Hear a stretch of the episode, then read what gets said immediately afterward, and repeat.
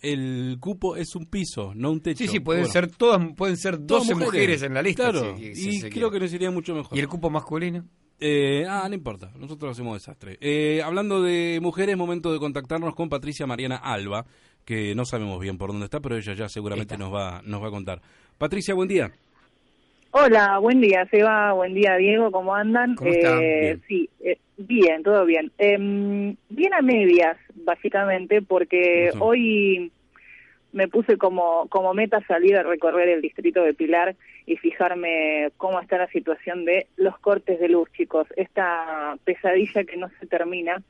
En este momento les cuento que estoy eh, adentro de un colegio de aquí del distrito de Pilar que tiene sus clases suspendidas por falta de luz. Estoy en la escuela 29 del barrio San Alejo. Mm. Hace dos días que los chicos no pueden venir a clases porque no cuentan con energía eléctrica. Esto es martes y hoy miércoles, pero también a esta Mm. situación se le suma el paro el día lunes eh, que realizó el gremio de, de eh, Así que ya son tres días en donde los chicos no pueden asistir a clases. Es una Eh, situación- Bien temprano, sí. Es una situación que solamente ocurre en, imagino que no, que no solamente tiene que ver con la escuela, sino con, con el barrio, ¿no? Con, o- con o el con barrio. gran parte Eh, del barrio. recién, mira, te cuento que pude pude dialogar con las porteras, que son las que están de alguna manera de guardia, ¿no? En la en la escuela, porque bien temprano a la mañana los chicos y también los docentes se acercaron hasta acá a la escuela para eh, ver si hoy, bueno, sí podían este, asistir a, a clases. No se pudo porque, bueno, cuando se corta la luz este, no tienen no tienen manera de calefaccionarse y tampoco cuentan con agua. Bueno, ustedes saben que estas escuelas también este, tienen el servicio de, de desayuno, de comedor, les dan les dan de comer a los chicos y no Mm. pueden hacer absolutamente nada porque no cuentan con con agua tampoco. O sea que, los chicos eh, me- de, de ese, de ese colegio, que en, que en la mayoría de los casos eh, eh, es lo que queda sobre la calle Pena, ¿no?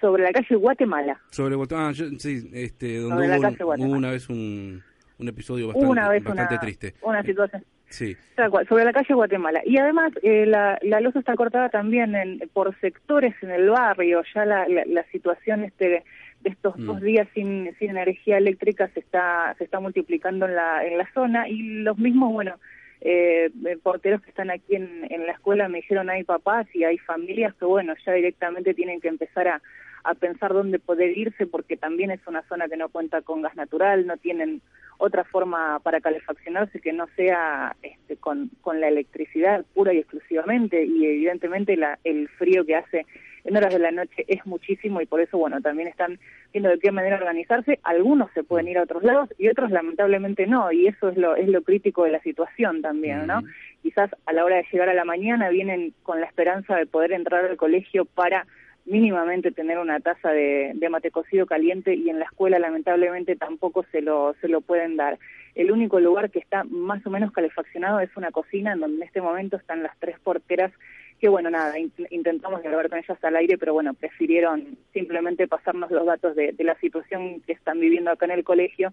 ¿Y eh, con qué nada se eso. calefaccionan la- las porteras? están con las hornallas eh, prendidas adentro de adentro de la de la cocina. No es ¿eh? lo más que, bueno, recomendado. Hay ¿no? que a- no abrir una ventanita, cuanto muy- mínimo. Es muy, sí, sí, sí, tienen tienen la puerta entreabierta, ¿no? Pero bueno, la situación se torna bastante crítica también. Una una escuela que recibe aproximadamente 300 chicos eh, en ambos turnos, eh, que ya hoy es el segundo día que permanece cerrada y que no puede recibirlos porque no tienen luz.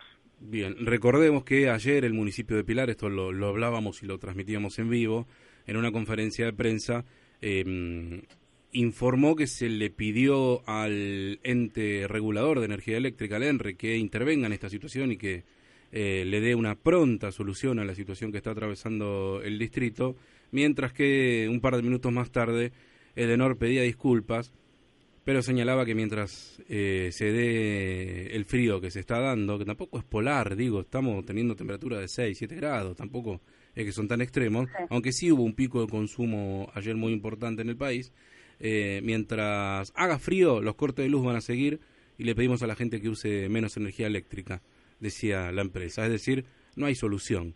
Lo que estaba diciendo Edenor en otros términos es que no tenemos manera de poder por lo menos resolver este problema en el corto plazo y va a haber que esperar hasta, hasta diciembre, que son más o menos las fechas que tiene prevista la firma para terminar con un plan de inversiones que arrancó hace, Claro. hace un par de años acá en Pilar. Y ahí es donde se te va a volver a cortar la luz porque va a empezar a hacer calor.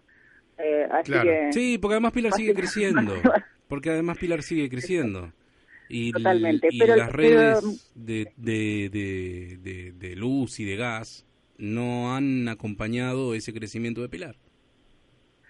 Totalmente. Y, la- y la situación prácticamente, em, particularmente dentro de, de esta escuela, cuando uno ingresa es, es, es, Mm. es bastante es bastante chocante. Uno cuando entra a una escuela eh, eh, espera escuchar a, a- a los chicos en el recreo, al, al timbre sonando, a, a las clases que se dan en cada una de las aulas y es un panorama desolador, chicos, lo que se vive acá porque son dos porteras que están paradas en la puerta y a cada persona que llegan les dicen vuelvan por donde vinieron porque las puertas de la escuela hoy por tercer día consecutivo permanecen cerradas. El primero por el por una medida de fuerza y los dos siguientes por falta de luz. La, mm, como nos decías, el comedor tampoco está funcionando. Nada, Ob- nada, obviamente, nada. obviamente no está funcionando, Nada. una pregunta estúpida la mía. Eh, Claro. Pero digo, tampoco se está entregando alguna vianda para que el chico pueda llevarse. No, nada, nada. Es una escuela totalmente cerrada. Gracias a la gente de Nor. Patricia, gracias. De nada, chicos, hasta luego. Chao.